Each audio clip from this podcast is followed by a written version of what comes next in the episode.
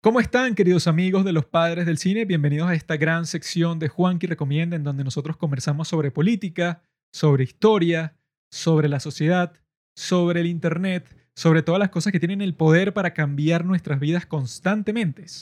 Lo más importante para nosotros aquí en esta sección es que seamos conscientes de todas esas cosas, porque si eres consciente, entonces podrás cambiar tu situación. Si eres consciente de la historia de tu país, por ejemplo, serás consciente de cómo cambiar la situación política para mejor. Si eres consciente de tu historia personal, si eres consciente de por qué te pasan las cosas, tu vida puede ser un paraíso. Si eres consciente, si eres consciente de cómo respiras, de cómo comes, de cómo te sientas, hasta las cosas más pequeñas de la vida son muy importantes para tu desarrollo. Ni digamos las cosas masivas, las cosas macro, la vida, la historia, la sociedad, la inflación, todas esas cuestiones que determinan cómo se desarrollará nuestra vida, existen muchas personas que prefieren estar inconscientes a eso. Prefieren decir que no, eso es como que muy aburrido, a mí no me importa la historia ni la política. Esas son cosas que, bueno, las estudié en la universidad o en el colegio, pero como que no es muy importante para mí. Es como la fórmula resolvente que aprendí en matemáticas, que me decían que iba a ser lo más importante de toda mi vida y no la he usado desde entonces. Sin embargo, en lo que respecta a los temas que nosotros conversamos aquí en Los Padres del Cine y aquí en Juanqui Recomienda, es como dice Sadhguru, uno tiene que ser consciente para poder ser feliz. Si tú eres inconsciente y si vives tu vida de forma compulsiva, es probable que llegues a un punto en tu vida en donde tú estés y que, ya va, ¿cómo llegué aquí?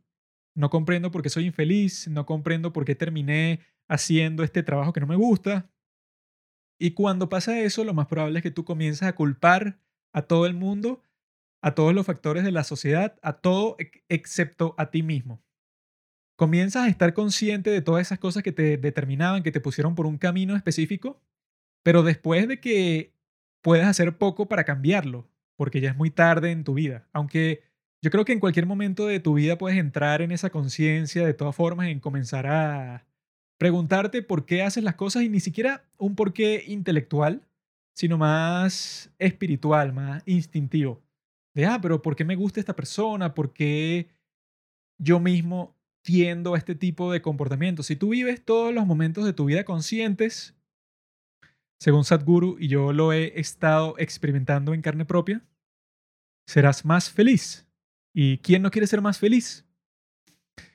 El origen del capítulo del día de hoy se trata de un podcast llamado Breaking Points, un podcast sobre política está en el top 3 de los Estados Unidos casi siempre, casi todas las semanas es de los primeros descargados de la sección de política que es de las más competitivas en los Estados Unidos.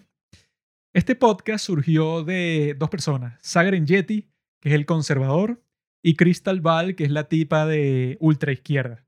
Entonces el punto del podcast es como las dos personas están en el mismo sitio y conversando sobre los mismos temas, entonces el punto es que tú tengas una perspectiva un poco más general un poco más objetiva de las cosas que están pasando el día a día, porque no estás viendo CNN en donde te muestra la perspectiva de los social justice warriors, de la gente woke y tal, ni estás viendo Fox News que te muestra la perspectiva de toda la gente de derecha.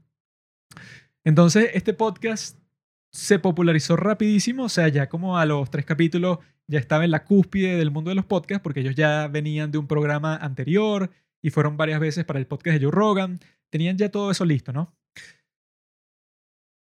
Lo que dio origen a lo que quiero conversar el día de hoy fue que en este podcast estaban conversando sobre lo que pasó hace unos pocos días, lo que se filtró de la Corte Suprema de los Estados Unidos, esta decisión que parecía abolir el derecho constitucional al aborto. Algo que fue súper controversial, que en Twitter todo el mundo estaba y que, ay Dios mío, no puede ser, los Estados Unidos ha vuelto 100 años al pasado, esto es terrible. Por cierto, tienen que seguir a los padres del cine en Twitter, arroba padres del cine, la gente en Twitter estaba con un drama así gigante, que no, ¿cómo puede estar pasando esto? Ahora el aborto está penalizado en todos los Estados Unidos. Esos fueron los titulares que vi en español. No sé si es porque te quieren meter una propaganda falsa o porque la gente que trabaja para esas páginas no sabe inglés. Me inclino un poco más por la segunda, porque no sé qué ganan de un medio de Latinoamérica decir una mentira así de los Estados Unidos. Pero los titulares que decían era que el aborto se vuelve a penalizar en todos los Estados Unidos. Y yo dije, qué idiotas, qué idiotas. Lo que en realidad pasó y que ni siquiera ha pasado, sino que fue una filtración de la corte, fue que al parecer la Corte Suprema de los Estados Unidos va a abolir el derecho constitucional al aborto, lo que significa que las legislaciones de los Estados Unidos, tanto las de los estados como las federales, van a tener el poder de o prohibirlo o dejarlo completamente libre, como harán en muchos estados demócratas. Y es probable también que muchos estados republicanos prohíban el derecho al aborto y que incluso lo penalicen. Y que ese es el punto de los Estados Unidos. Los Estados Unidos se llama Estados Unidos porque no es un país en la manera tradicional de verlo, sino Estados Unidos se formó de varias colonias distintas y que tuvieron que llegar a compromisos. El compromiso principal es que si yo vivo, por ejemplo, en Mississippi, y digamos que yo quiero que las personas que vivan en mi estado solo puedan tomar alcohol cuando cumplan 25 años, por decir algo. Yo si tengo los votos suficientes en la legislación de mi estado, puedo hacer esa ley y la pueden pasar y esa es ley en mi estado. Pero si tú vives en Nueva York y tú quieres que la gente pueda ser capaz de comprar alcohol desde los 15 años, puedes pasar tu ley y ya. A diferencia de ciertas cosas que no puedes manipular tanto, como es el, la libre expresión, como es el porte de armas, como son todos los derechos que están en la, en la Constitución, que tú no puedes legislarlos así libremente por Estado. Todas las otras cosas del mundo, todo lo que no esté en la Constitución, tú puedes hacer cualquier ley que te provoque dependiendo del estado en que estés. No puede llegar el Congreso Federal de los Estados Unidos y que no, esa ley no me parece. Bueno, no, no me importa que no te parezca porque esa es la ley de mi estado y tú sobre mi estado no tienes la potestad de hacer eso. Y gracias a ese compromiso es que existe en los Estados Unidos porque si no fuera por eso, esas colonias por allá en 1789 hubieran preferido y que mira, yo no quiero tener a nadie que me diga qué hacer en mi propio estado, así que yo prefiero ser un país independiente ya. Eso es lo que hubiera pasado, pero por muchas razones prefirieron llegar a un compromiso. Y el compromiso funcionó porque hasta el día de hoy son 51 estados y en cada uno puedes encontrar un modo de vida que puede ser completamente distinto dependiendo del sitio del país, de la zona del país en que te encuentres. Eso fue lo que pasó. La Corte Suprema de los Estados Unidos hubo una filtración que supuestamente nunca ha pasado en toda la historia, de una de las decisiones en donde el juez Samuel Alito explica a las personas, o sea, eso estaba para publicarse, pero cuando ellos decidieran publicarlo, cuando la decisión estuviera lista. No estaba lista, alguien lo filtró y no se sabe quién fue y están haciendo una investigación del FBI y es una cuestión que todo el mundo debería rechazar, porque el argumento que la gente está diciendo contra que se filtre algo así es que la Corte Suprema de los Estados Unidos debería ser totalmente independiente de cualquier consideración política o de la presión social, de cualquier cosa así, porque su trabajo se define, y eso lo describen en el Federalista, con que tú vas a analizar la constitución y tú constantemente la vas a ir comparando con los estados de la sociedad actual y la gente te va a traer demandas y que mira, yo creo que esto es inconstitucional, esta cosa que están haciendo en este estado y tú te vas a poner a revisar si en verdad los alegatos que están diciendo de que algo no es constitucional son válidos. Tú eres como que el juez, por eso se llama así Corte Supremo, tú eres el juez supremo que nos va a decir si esta ley que quieren pasar en X estado va de acorde con los valores fundamentales de los Estados Unidos. Entonces, si ese es su trabajo, son una de las instituciones principales que permiten que la democracia de los Estados Unidos funcione.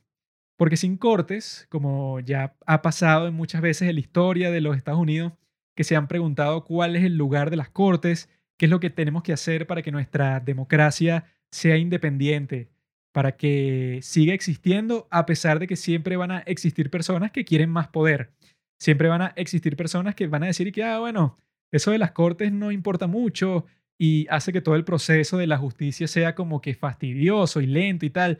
Es mejor que yo decida ya, lo que pasa en todas las dictaduras del mundo, que es que no, bueno, el dictador mandó matar a 100 personas, bueno, él verá, él tiene, no sé, la sabiduría suprema. Eso no pasa en los Estados Unidos gracias a todos estos mecanismos. Y por eso es que los Estados Unidos, el día de hoy, es el país más próspero del mundo, entre otras cosas, ¿no? Y aquí es que surge el gran problema, que no es la única instancia en donde yo veo algo así, pero es muy representativa de lo que piensa mucha gente sobre la democracia y sobre el capitalismo y sobre Estados Unidos, ¿no? Lo que les dije hace unos minutos en este podcast estaban conversando sobre este tema Y entonces la tipa que representa las visiones de la izquierda, Crystal Ball, cuando se estaba discutiendo y que mira, qué grave es que hayan filtrado esta decisión, porque eso significa que la gente va a tratar de influenciar a la Corte Suprema para que dicten exactamente qué es lo que ellos quieren, para que sea como que una legislación alternativa en donde ellos mismos pueden decir cuál es la ley y no necesitan pasar por un proceso de buscar votos ni nada, sino que como los jueces de la Corte Suprema tienen un periodo que es de por vida y que tú te retiras cuando quieras y no se tiene que renovar ni nada, entonces son personas que tienen mucho poder. Entonces, si tiene gente dentro de la Corte Suprema que está filtrando los documentos, quiere decir que hay gente que quiere que la gente deje de confiar en la Corte Suprema. Y si la gente deja de confiar en las instituciones democráticas de un país, solo es cuestión de tiempo para que toda la democracia y todo el sistema se vaya al suelo, ¿verdad?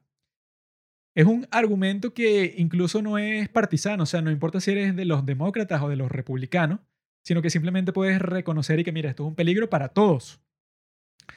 Sin embargo, lo que hicieron los demócratas es decir como que eso no importa, o sea, fue filtrado, incluso es bueno, porque como esa decisión es tan terrible, porque el aborto es el derecho más importante del mundo, entonces es muy bueno que se haya filtrado, porque así podemos amenazar o podemos tratar de convencer a estos jueces que lo que están haciendo es amenazarlos porque si han visto las noticias estos últimos días están yendo para las casas de los jueces en donde viven con su familia y con sus hijos a protestar frente a las casas, que eso cualquiera sabe que si hay un grupo de personas protestando frente a tu casa es una amenaza implícita, pues como que mira, somos un grupo de gente y ya sabes, pórtate bien porque si no te pueden pasar cosas malas, algo así mafioso. Entonces, en este contexto social, esta estúpida de Breaking Points, que bueno, que yo pongo este podcast siempre para escuchar cuál debe ser la posición estúpida de la izquierda de los Estados Unidos con respecto a cualquier tema, ¿no? Entonces, mientras el conservador Sagren Yeti, él sí estaba diciendo que, mira, esto es terrible, que hayan filtrado esta opinión, porque la opinión todavía no es oficial, lo que quiere decir que puede cambiar. Y como puede cambiar, vas a tener un montón de gente visitando a estos jueces, tratando de tomar la justicia por su mano, cuando por algo son jueces de la Corte Suprema. ¿Quién sabe más de la ley? ¿El tonto común que está paseando por ahí o los jueces de la Corte Suprema? Creo que la respuesta es obvia, ¿no? Pero la maldita esta de Breaking Points, su respuesta fue que, no, bueno, a mí en realidad no me importa ninguna ley, ninguna regla de la Corte Suprema. Esos protocolos que ellos dicen que son sagrados, que tienen cientos de años, a mí no me importan en lo absoluto. No me importa que se traicione esa confianza, no me importa que las reglas de la, institución más antigua de los Estados Unidos se rompa completamente. No me interesa nada de eso porque en realidad la Corte Suprema ya no es legítima porque ahora tiene una mayoría conservadora y entonces Trump puso todos estos jueces que no me caen bien. Ese era básicamente su argumento y mi reacción fue que esta tipa está completamente loca. Es una demente y lo que está diciendo es tan peligroso tan peligroso y tan estúpido. O sea, esa es la peor combinación del mundo, que algo sea peligroso y estúpido. En este caso es tan peligroso y tan estúpido porque ella básicamente está diciendo que, mira, a mí lo que, lo que me importa a mí, lo que me interesa es que pasen los resultados políticos que yo quiero. En este caso, que el aborto sea legal en todos los estados. A mí no me interesa cómo se consiga eso. Y tampoco me interesa si las tradiciones de la Corte Suprema impiden que eso sea real. Entonces, ella no lo dice explícitamente, pero lo que se sigue de sus comentarios, de que dice que las reglas de la Corte Suprema y la institución en sí está podrida, está corrupta, que eso fue lo que dijo, lo que se implica de ahí es que, bueno, ¿por qué no prescindimos de ella? ¿Por qué no vamos a una democracia más directa en donde todas las personas simplemente votan por lo que quieren y eso se hace y ya en todas las circunstancias y listo? Ese es el sistema que han tenido todas las dictaduras la democracia más directa. Así es que los dictadores dicen y que no, bueno, claro, ahora el pueblo va a decidir directamente. Ellos van a decir, no, yo quiero esto. No van a tener que depender de legisladores, del Congreso. No van a tener que depender de representantes, no van a tener que depender de jueces que dicten sentencias. No, no, no, no, no. Todo eso tarda mucho tiempo, es invasivo, es aburrido. Más fácil sería que yo, que soy el líder de toda esta gente, yo interpreto cuál es la voluntad de ellos y como democracia más directa yo decido y ya. Ese es un sistema de gobierno que sigue vivo en muchas partes del mundo el día de hoy. Existen muchas dictaduras el día de hoy. Yo vivo en una de ellas. Y les puedo decir que es 100 mil trillones de veces inferior al sistema que tienen los Estados Unidos, que fue el sistema que inspiró todos los sistemas de los países a los que las personas se quieren mudar. Porque ese siempre resulta ser el estándar principal. Como dicen, la gente vota con sus pies. Muchos izquierdistas del mundo te van a decir que no, el estándar de vida en China es buenísimo. Y en Cuba ni hablar. Y en Venezuela no, ahí ya la gente la pasa buenísimo. ¡Uh! Y entonces tú te pones a ver, ah, ok, pero un montón de gente quiere salir de China, quiere emigrar. Un montón de gente quiere emigrar de Venezuela y lo ha hecho. Un montón de gente quiere emigrar de Cuba y lo ha hecho para los Estados Unidos. O lo ha hecho para otros países de Europa, en el caso de muchos países de Europa del Este, que cuando estaba la Unión Soviética viva todavía toda la gente de Europa del Este, los que estaban al este del muro de Berlín, todos querían irse a Europa del Oeste, a Europa Occidental, porque era mucho mejor. El estándar de vida de Alemania Occidental era 10.000 veces más alto que el de Alemania Oriental. De la misma forma que la Unión Soviética tenía prohibido viajar tanto dentro del país como fuera del país. Lo mismo pasa en Corea del Norte. Si tú quieres tomar un tren dentro del país, necesitas un permiso de la ciudadanía, del consejo, de no sé qué cosa, porque si no, no puedes moverte. ¿Por qué? Porque te quieren controlar completamente porque saben que si ellos dejan la frontera completamente abierta, de un día para otro pierden 5 millones de ciudadanos. En el caso de Corea del Norte eso es completamente cierto porque para salir de Corea del Norte es uno de los procesos más difíciles y más peligrosos del mundo. Yo me he leído cuatro libros al respecto de personas que han huido de Corea del Norte y todos han estado al borde de la muerte como en 20 ocasiones distintas en el proceso de salir para China y de sobrevivir en China porque los chinos te quieren mandar de vuelta a Corea del Norte, porque si no hicieran eso, digamos que vivimos en un mundo que en China reciben a los coreanos del norte como refugiados y te dan asilo. Pues te garantizo que el 99% de Corea del Norte se mudaría a China mañana, si eso fuera posible. Entonces, todos estos regímenes, todas estas dictaduras, claro, así es como convencen a la gente. Siempre cuando hay un descontento social muy grande, cuando hay un montón de personas que dicen y que no, este gobierno es una mierda, no sirve para nada. Que el ejemplo más directo de eso siempre va a ser la República de Weimar en Alemania.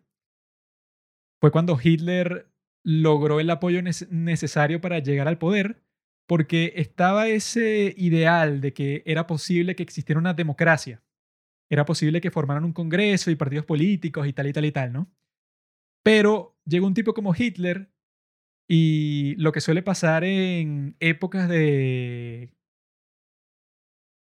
turbulencia social es que los congresos y los sitios como esos resultan bastante inefectivos. No pueden trabajar fácilmente, no pueden hacer decisiones drásticas porque suelen ser gobiernos débiles porque no están tratando de que su autoridad sea gigante, sino que tratan de ser más liberales, de darle más libertad a las personas y por eso es que no pueden hacer unas decisiones que sean más satisfactorias, de decir que no, bueno, sabes que desde el día de hoy vamos a cambiar la moneda y vamos a bajar la inflación y vamos a hacer tal y tal y tal cosa, no tienen el poder para hacer eso porque es una democracia muy frágil, como era el caso de la República de Weimar, como era el caso de cuando pasó la Revolución Rusa, en Rusia, obviamente, cuando pasó la Revolución Rusa existía el Duma, ¿no? El Congreso.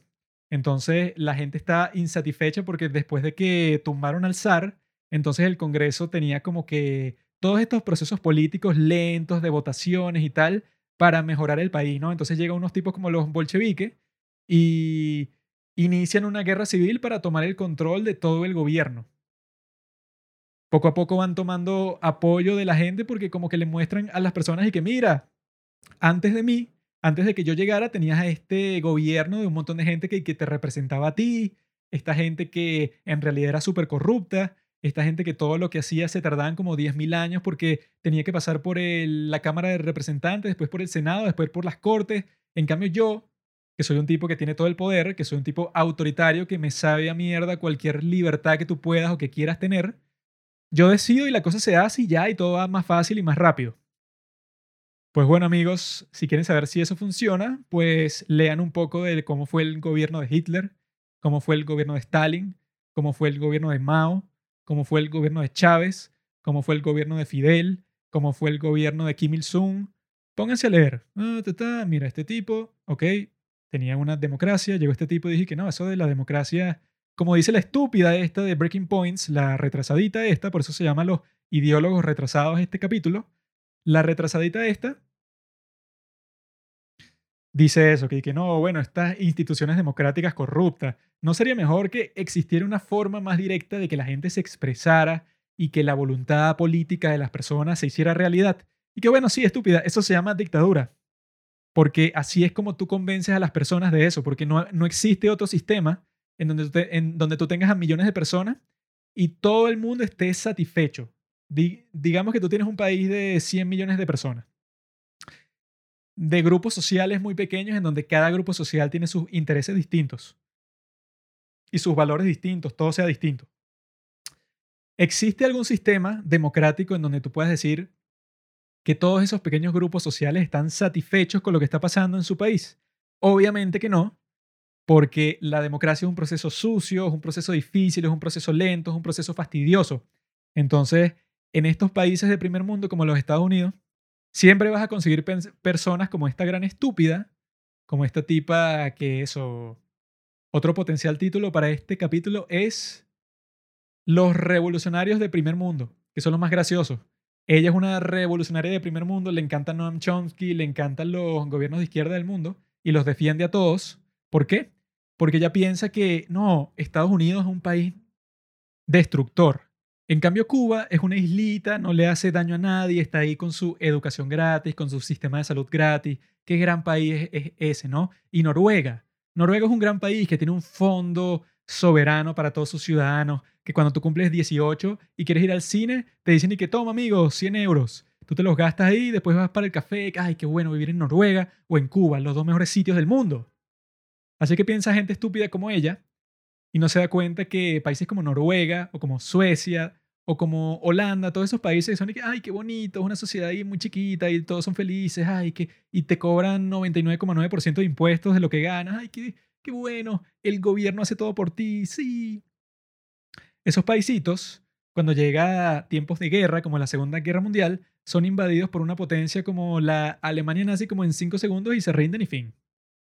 No es un país fuerte, no es un país que se pueda proteger, que pueda proyectar quizás su imagen del mundo en el resto de los países, como hizo Estados Unidos.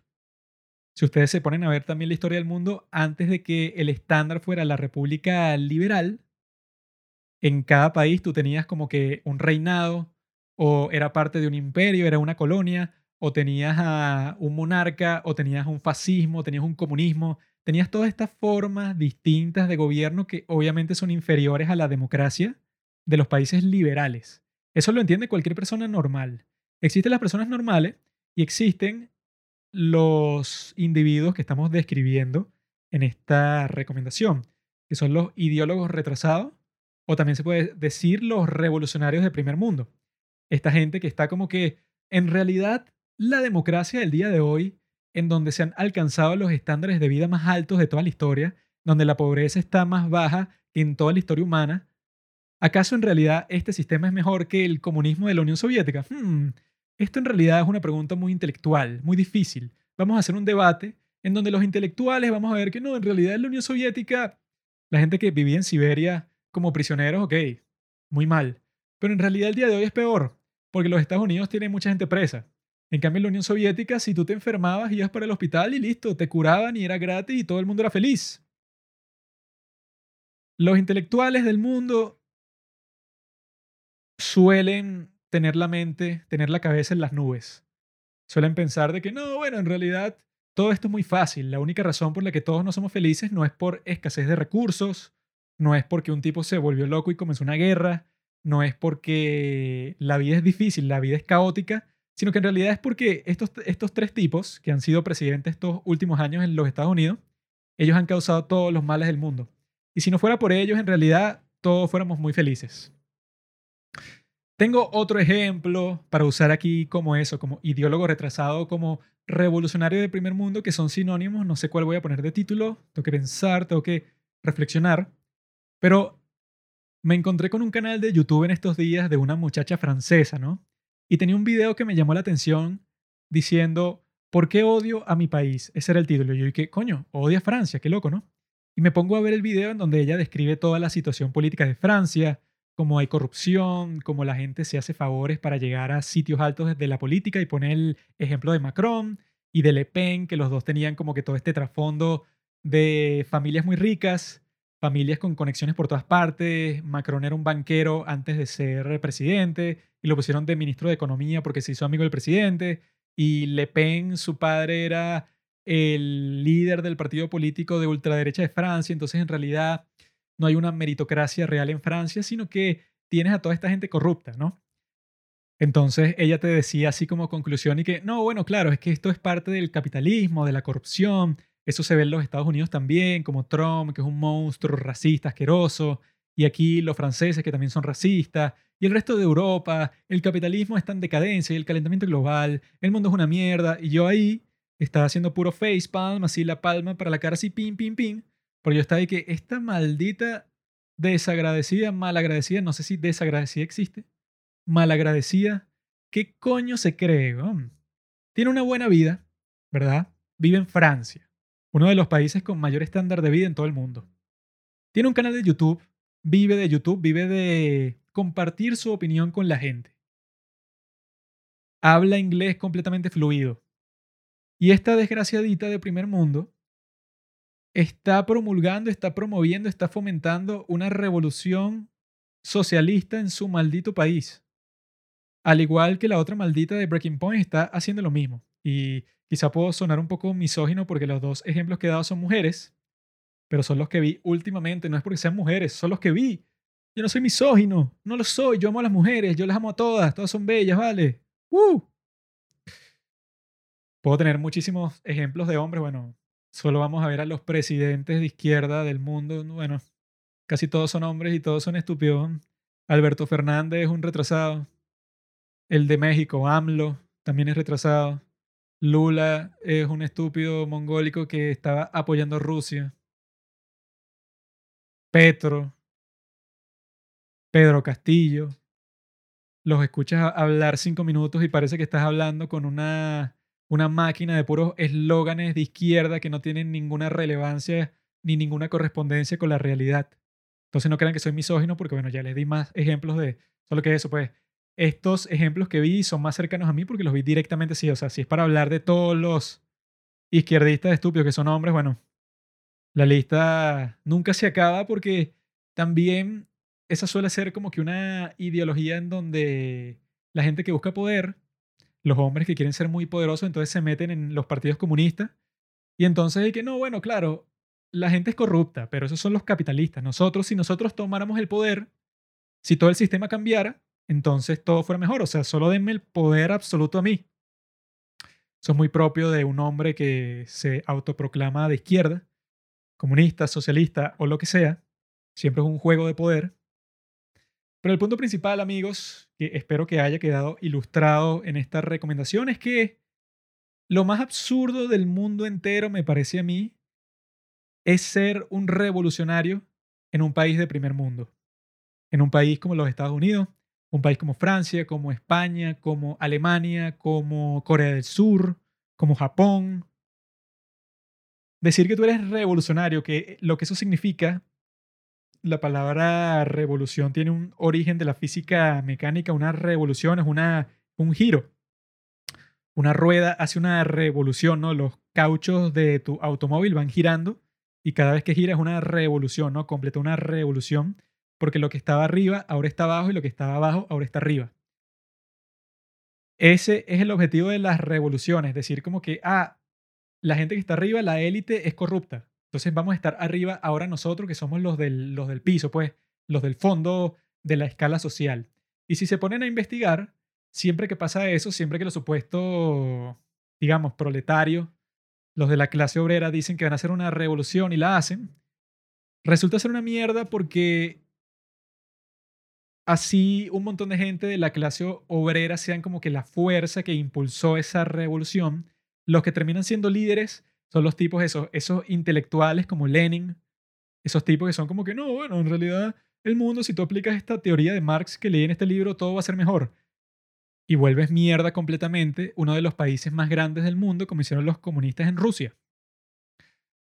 De esa misma forma, si uno no tiene la perspectiva histórica, si uno no se pone a ver que la verdadera revolución, que bueno, que los revolucionarios del mundo, uno siempre cuando escucha esa palabra está asociada con cosas como la revolución cubana, revoluciones ejecutadas por un grupo de estúpidos que terminan siendo un grupito de dictadores egomaníacos, destructores, genocidas, Fidel Castro, tipos así, cuando en realidad, aunque les duela mucho a los izquierdistas del mundo y a estas dos mujeres que he mencionado en este capítulo, la de Breaking Points y la francesa con su canal de YouTube, la única revolución que ha perdurado hasta el día de hoy y que ha tenido un resultado positivo en las vidas de las personas que poblaban esos territorios es la Revolución Americana que comenzó en 1776, liderada por la burguesía de los Estados Unidos, tipos como George Washington, como John Adams, como Thomas Jefferson, como Alexander Hamilton. Toda esta gente luchó una guerra de siete años, de siete años, sí, para lograr construir el sistema que hasta el día de hoy ha perdurado, ha sobrevivido una guerra civil, ha sobrevivido el trauma gigante de, la esclavitud, ha sobrevivido las leyes del Jim Crow, ha sobrevivido la reconstrucción que vino después de la guerra civil, ha sobrevivido la Primera Guerra Mundial, la Segunda Guerra Mundial, la Guerra Fría, y aún así perdura hasta el día de hoy. ¿Por qué perdura? Porque ha llegado hasta nuestros tiempos el gobierno de los Estados Unidos, que no son como los países de mierda aquí nuestros en Latinoamérica, es que Primera República, Segunda República, Tercera República. ¿Por qué? Porque no, en la primera eh, mataron al presidente y mataron a todos los congresistas. Entonces sacamos una segunda. Y la segunda un dictador. Entonces cuando lo mataron a él, llegó, llegó la tercera. Y después la cuarta es cuando el gran presidente Perón dijo que... Eso es lo que pasa en nuestros países de mierda de Latinoamérica y en Francia, que fue que la Revolución Francesa, ay, mira, matamos a una gran cantidad de la población porque, no sé, porque no eran leales a la revolución. Ah, mira, como que volvieron los reyes, ah, pero eso está mal. Ah, mira, ahora Napoleón, ahora es la Cuarta República, pero él es el emperador. O sea, un desastre que no tiene nada que ver con los Estados Unidos, que ha tenido una línea ininterrumpida de líderes democráticos desde 1789 hasta el día de hoy. Por eso, desde esta perspectiva, no puede ser más estúpido ser un revolucionario de primer mundo y lo peor de todo, serlo en los Estados Unidos, porque ahí es donde tú habrás tenido que pasar por el sistema educativo de los Estados Unidos sabrás algo más de historia de los Estados Unidos que la mayoría de la población mundial. Entonces tú tendrías que estar consciente que el sistema del que tú formas parte, como debería estar consciente Alexandria Ocasio-Cortez o Ilhan Omar, que son unas tipas... Alexandria Ocasio-Cortez es latina, Ilhan Omar viene de Somalia y logró ser congresista en los Estados Unidos. Y no solo congresista, una de las más importantes y más populares en el Congreso de los Estados Unidos. Sin embargo, ella siempre que se expresa sobre el país, sobre los Estados Unidos, el país que la recibió y el país por el cual ella es capaz de ganar un sueldo de seis cifras cuando salió como refugiada de Somalia, ella en vez de alabar este país, de decir que es el mejor país del mundo, de decir que es la mejor democracia del mundo, es el país que le permitió a ella ser libre por fin y ser política y cumplir sus sueños y ser una mujer empoderada e independiente, en vez de hacer eso, escupen en los Estados Unidos cada oportunidad que tienen para decir que es racista, para decir que es discriminador, para decir que está fundado en el gran pecado de la esclavitud y por eso no tiene perdón y que los padres fundadores eran todos unos malditos y cosas como la que dice la de Breaking Points, que ella está en la misma línea que ese grupo de congresistas, que ella dice que no, bueno, en realidad los padres fundadores hicieron un sistema ahí para hombres blancos y no tiene ningún mérito y la constitución no me interesa en lo más mínimo, no hay que defender ese papel, es un papel viejo, eso no vale nada. No se dan cuenta que es el único país que hasta el día de hoy ha mantenido esa constitución original, esa constitución que le permitió, a pesar de todas las turbulencias del mundo, que es como que el fundamento, tu pilar fundamental para tú sobrevivir todos los cambios y todo el caos y toda la violencia del mundo, es que tú tengas claro por qué estás luchando cuáles son tus valores, que tú tengas la libertad dentro de tu propio país, que tú sepas que tú estás luchando por tus derechos y por tus libertades y que incluso en un país en donde la esclavitud es la parte más oscura de su historia y que los negros en los Estados Unidos sufrieron de una manera totalmente monstruosa de las manos de estos esclavistas blancos, en ese mismo país con un pasado tan oscuro, lograron tener un presidente negro y el día de hoy hay dos jueces negros en la Corte Suprema de los Estados Unidos de América. Si eso llegó a ser posible, la conclusión es que este es el país de las oportunidades, este es el país en donde cualquier persona, a pesar de que tu pasado, de que tus ancestros eran literalmente esclavos, de que si fueron esclavos y después los liberaron, lo más probable es que fueron pobres por toda su vida y que sus hijos también fueron pobres de alguna forma, tú fuiste capaz de surgir de todo ese caos. Por eso es que no entiendo que hasta el día de hoy sigan diciendo que no, el racismo sistemático en los Estados Unidos es un sistema racista y que no solo racista contra los negros, contra todas las minorías y que es un país detestable. La gente que vive ahí es la que suele decir que es un país detestable, pero de alguna forma la mayoría de las personas que quieren mudarse de sus respectivos países en todo el mundo quieren irse para los Estados Unidos porque es el destino número uno al que la gente quiere emigrar. Entonces, ¿cómo puede ser posible que después de que tuvieron un presidente negro y después de que dos jueces de la Corte Suprema son negros y bueno, que la situación para los afroamericanos en los Estados Unidos ha mejorado incalculablemente, no tiene sentido que sigan con ese mismo comportamiento, actuando como si ese país de primer mundo, ese país en donde todo el mundo quiere vivir, de alguna forma es una distopía infernal. Esto era lo que quería decir, amigos. Espero que haya quedado claro. Espero que tengan cosas que decir sobre esto. Espero que me digan su opinión. Nosotros vamos a estar publicando una publicación sobre este tema por Instagram y por Twitter también. Entonces, espero que tengan sus propias opiniones y como les dije al principio, que viven esta vida conscientemente, estén conscientes de cuál es su realidad, cuáles son los factores que en verdad limitan su vida y que podrían trascenderlos si están conscientes de ellos. Y que no se dejen llevar por los políticos que lo que quieren es más poder o los medios mainstream que lo que quieren es que tú estés en un estado de miedo porque el miedo es lo que te hace tener los ojos pegados a la pantalla. Entonces se inventan todas estas historias como si los Estados Unidos o como otro país de primer mundo el día de hoy fuera un infierno racial, de racismo, que todos son malditos, cuando en el mundo real, en sitios como Ucrania están ocurriendo crímenes de guerra, genocidio, en sitios como Myanmar, en sitios como Corea del Norte, en sitios como Irán, en donde si eres gay te matan, los medios no le prestan mucha atención a eso aquí en el occidente, sino que le prestan atención y que, no, un tipo que estaba en un desfile del orgullo gay y llegó otro y le metió un golpe. entonces eso significa que toda la gente de los Estados Unidos odia a los gays y por eso tiene que pasar esta ley. No caigan en esos razonamientos, amigos. Los políticos no son sus amigos. Si eres de ese grupo de gente que está como que, ay, sí, cuando este político sea presidente, mi país va a resurgir y va a ser el más rico del mundo. Si tú piensas eso, eres un idiota. La política no funciona así. Y la mayoría de los políticos son unos pedazos de mierda, entonces es difícil filtrar la mierda para encontrar lo valioso. Y la única forma de que pueden encontrar lo valioso es ser consciente de todas estas cosas. Así que por eso es que tienen que escuchar todos los Juanqui recomienda de ahora en adelante hasta el fin de los tiempos, porque vamos a seguir hablando sobre todos estos temas interesantes. Les deseo que tengan un feliz día les deseo que lean mucho, les deseo que la pasen bien, que tengan mucho tiempo libre para cumplir todos sus deseos más profundos de su corazón. Y claro, que sigan escuchando todos los capítulos de Los Padres del Cine hasta el fin de los tiempos. Les deseo felicidad. Namaskaram, amigos. Gracias por escuchar Los Padres del Cine. Síguenos en Instagram para enterarte de los nuevos capítulos que iremos publicando. Si nos escuchas por Spotify o por Apple Podcast y piensas que este podcast vale 5 estrellas, califícanos. Si no, mejor escríbelo en tu diario.